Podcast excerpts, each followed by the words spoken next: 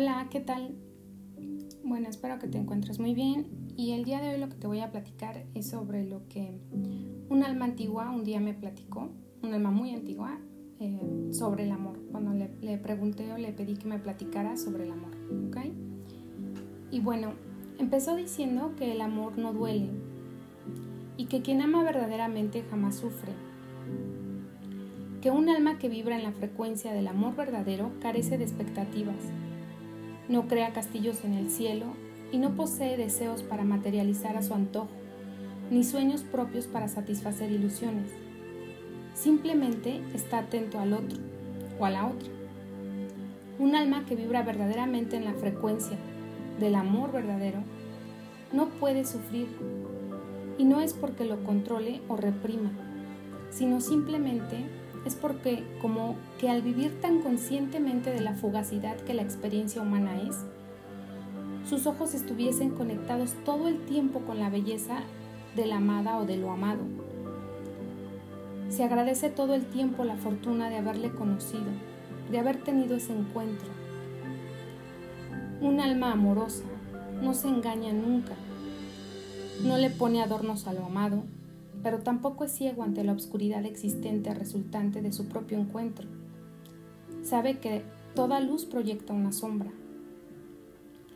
Por ello sabe que no existe nada perfecto. Y este justo entendimiento es, sin embargo, lo más perfecto que como ser encarnado se puede aspirar. Esto te llena de paz, de calma, de alegría.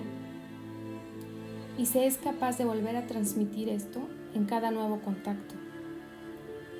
Un alma amorosa sabe que él o ella ha tenido la fortuna de haber sido guiado por la misma vida para experimentar dentro de sí esos sentimientos tan profundos que le permitan entender el significado de la palabra intimidad.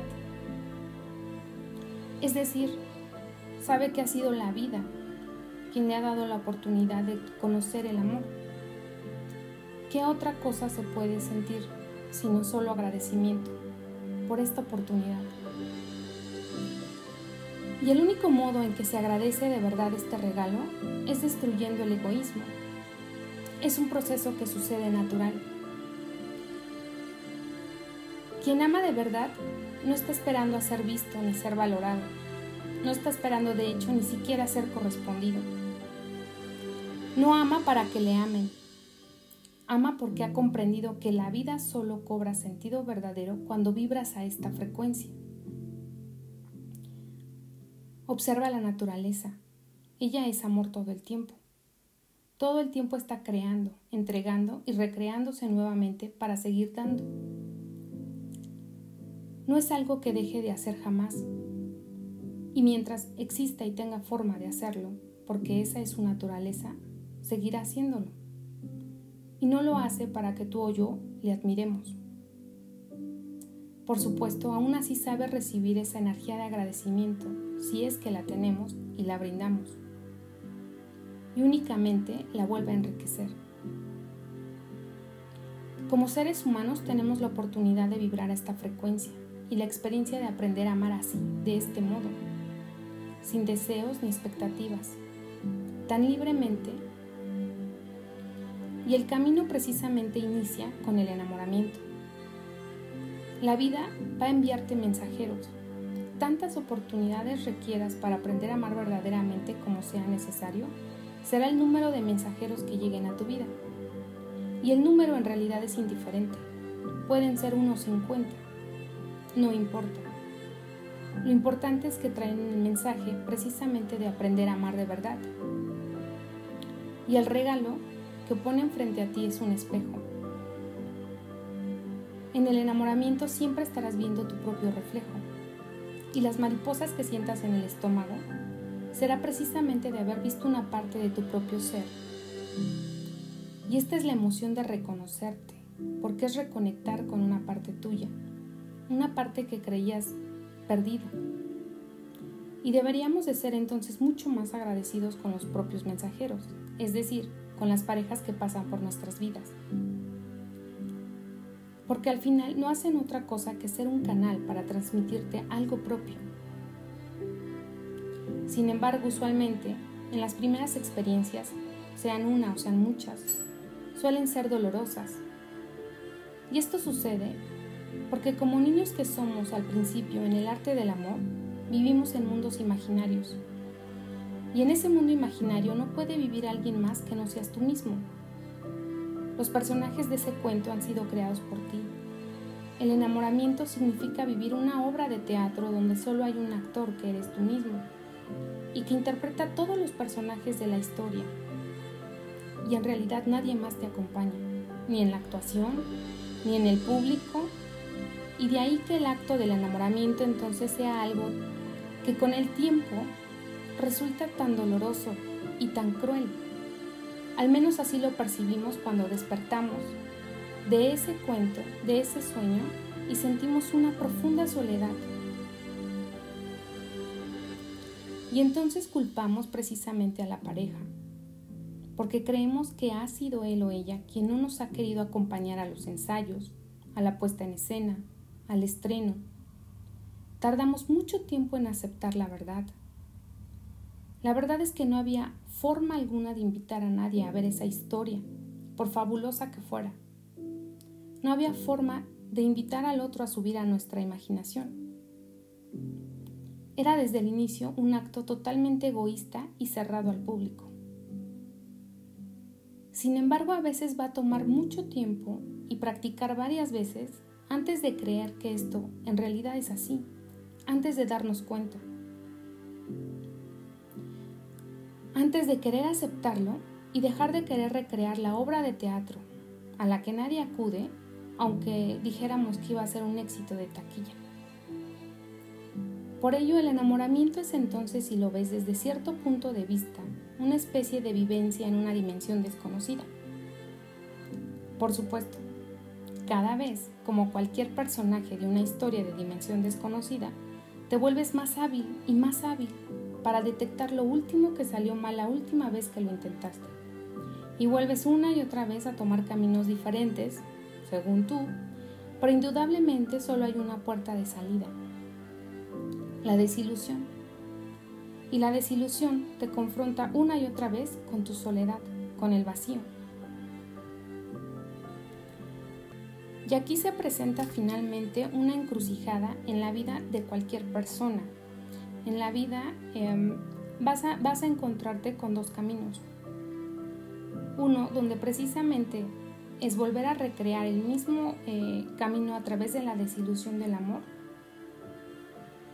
Em, aunque claro, que esto no es nada fácil, porque al mismo tiempo esta desilusión del amor, que llamamos así, aunque nunca fue esto, porque fue en realidad enamoramiento,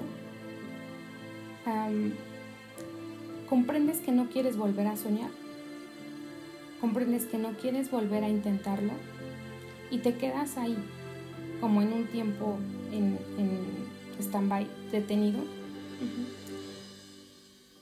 Otra reacción a, esta misma, a este mismo camino es volverte a subir tantas veces sea necesario como si fuera una montaña rusa. Al final del día, estas personas tampoco se engañan ya, ya saben que esa montaña rusa tiene un principio y un final. Cualquiera de estas dos reacciones a, esta encrucijada de continuar o elegir otro camino diferente, estas dos reacciones suceden porque dan seguridad. Es decir, quien se queda detenido totalmente, sin dar ningún paso a ningún otro lado, o quien se sube a la montaña rusa tantas veces sean necesarias, con el paso del tiempo van llegando a la terminal de la amargura. y finalmente se hospedan en el, en el, Hotel de la Soledad. Y bueno, todos necesitamos pasar un tiempo ahí, así. Es parte del proceso, es algo normal. Pero existe el otro camino en esa encrucijada y es parte precisamente de la madurez espiritual. Y vamos a describirlo que cuando finalmente se ha llegado un cansancio natural, ya sea que estar, de estar parado, de subir tantas veces a la montaña rusa, sucede esto. Este cansancio natural Y esto justo es lo que les pasa a los espíritus que se expresan a través de almas muy muy antiguas. Es decir, almas que están formadas de recuerdos de tiempos, digamos, ancestrales. ¿Eso que dicen que somos polvo de estrellas? Bueno, esas almas antiguas están hechas de los primeros polvos de estrellas, por así decirlo. Y cuando están aquí, viviendo aún como hijos, vienen precisamente a experimentar ese cansancio natural. Y no importa la edad física que les veas, o la aparente juventud que emanen, su esencia, debido a ese cansancio natural, se comprime. El universo que siempre nos muestra como todo lo que es arriba es abajo, nos va a permitir comprender esto. Em, ¿Cuál es el proceso para que el ser humano comprenda y llegue a la expresión del amor verdadero? A través del proceso de la misma muerte de una estrella. ¿Has escuchado de las supernovas? Bueno, em, las supernovas se le llama al momento en que una estrella enana blanca finalmente explota. Pero déjame, déjame contarte todo. cuando el ser humano, después de, después de recorrer un largo camino, termina envejeciendo, acabándose todo, todos los deseos, todos los anhelos, es como cuando las estrellas enanas blancas terminan todo su combustible y se comprimen. tanto el ser humano como la estrella ya no buscan brillar, no buscan nada. Seguirán existiendo, pero no molestan a nadie. Tampoco hacen realmente nada. Se quedan como en un tiempo de latencia, esperando lo que saben que es inevitable. Hay algo que se los dice, sospechan que algo va a pasar, llegar a ese punto cero. de hecho, esas almas aquí, como egos encarnados, se pueden ver como almas muy sabias, muy, muy sabias, pero no hay brillo en sus ojos. Y por eso es que se identifica que están en ese momento. no hay una palabra dicha por un alma que esté en este instante, en este momento, que no tenga sentido. Tal es su sabiduría. Ha recorrido el camino. Todo lo que dice tiene sentido, pero su energía es fría, increíblemente fría y desapegada. No podemos juzgar este momento, solo lo describimos, porque en realidad es un proceso de muerte y solo quien lo vive lo comprende. Entonces cuando la estrella enana blanca explota al fin, y a esto es lo que les decía, que, que los científicos le han llamado una supernova, dicen que durante un tiempo, un periodo breve de tiempo, el brillo de la explosión de esa estrella es tan espectacular que brilla más que cualquier otro objeto a su alrededor. Para el ser, humano justo es en este momento en que se da su primera muerte. Una muerte, por supuesto, que sucede en vida. Es consciente. Es un encuentro espectacular. Esta alma se encuentra cara a cara con el brillo del amor. Por supuesto que el precio ha sido muy alto, si lo vemos desde el punto de vista humano, porque la conciencia individualista se extingue. Y para que eso sucediera, el camino ha sido bastante em, terrible, estresante. Para convertirte en una estrella enana blanca, tienes que pasar un tiempo existiendo sin existir. Es decir, precisamente, em, es vivir habiéndolo dado todo, todo lo que te imagines que eres y que posees, con profunda transparencia, con verdadero altruismo, con absoluta devoción entregarte absolutamente todo hasta quedarte sin nada. Y justo así además, nada es regresado. Al menos durante un periodo de tiempo esto es lo que vas a experimentar. Pero no hay ni siquiera un sentimiento negativo con el cual te puedas identificar y entonces puedas volver a agarrarte de la vida. No hay nada. Así que vivir este proceso, cuando llegas a ese proceso de explosión de la supernova, el encuentro em, que es cara a cara con el amor es precisamente cuando la supernova brilla muchísimo. Em, la estrella va a terminar lanzando partes, digamos, de materia a todas partes, perdón, así a, todos lados, y es justamente lo que va a contribuir a formar otras estrellas y otros planetas. En este momento, las almas que están viviendo este periodo es como si tuvieran una nueva energía y se van a brindar con igual sabiduría que cuando eran estrellas enanas blancas, pero con mucha más calidez, asombrando y transformando por su belleza a aquel que les ve. Pero aún así, todavía hay una distancia entre ellos y el amor. Por eso es que este periodo dura poco tiempo, porque esa alma lo entiende y como en realidad ya ha experimentado una muerte y se ha dado cuenta que solo fue para mejor, el periodo ya es mucho más corto hacia la siguiente muerte. la estrella finalmente, cuando el brillo se consume, su centro se transforma precisamente en lo que hemos escuchado que es un agujero negro.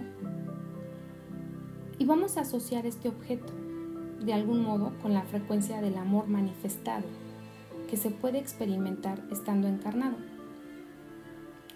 Sé que es difícil de asociar un agujero negro con el amor, porque el agujero negro absorbe todo lo que hay a su alrededor. Pero el amor también es así. Es decir, imagina esto. El agujero negro atrae todo lo que está a su alrededor porque su masa es pesadísima y le va a ganar a todos los objetos que están precisamente a su alrededor. Los jala a su centro. Em, pensando en, en un ejemplo físico, es como cuando un bebé está en un colchón y llega papá y se avienta a su lado y lo jala y lo atrae.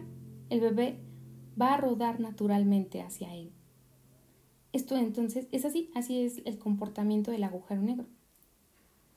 Pues el amor es igual va a ser difícil resistirse al encuentro y al contacto con una de estas almas, de estas almas de tipo de agujeros negros, porque te van a traer sin que entiendas cómo lo hacen y al atravesarte, pasa esto porque esa alma ya no se identifica con una conciencia individual, ¿ok?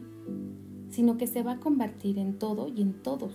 Por eso es que se vuelve tan pesado, es tan denso ha incorporado a todo y a todos dentro de sí, por así decirlo. Em, y hay una frase que simboliza esto cuando se dice uno con Dios es mayoría, gana lo, pesado del amor. Forzosamente el contacto con un alma de este tipo te va a transformar. Por aquí es muy importante resaltar que no es eso lo que buscan estas almas. Es decir, en realidad no buscan cambiar a nadie, no están buscando transformar al mundo, no están buscando impactarlo, están ahí existiendo, dejándose precisamente, eh, y, perdón, identificándose ahora con todo y con todos, y precisamente entonces permitiendo que todo los atraviese, ¿no? Ahora sí, em, esta podríamos decir que es verdaderamente la frecuencia del amor verdadero. Por eso no duele y por eso em, no lastima y no hay expectativas y no se espera nada, porque se contiene todo.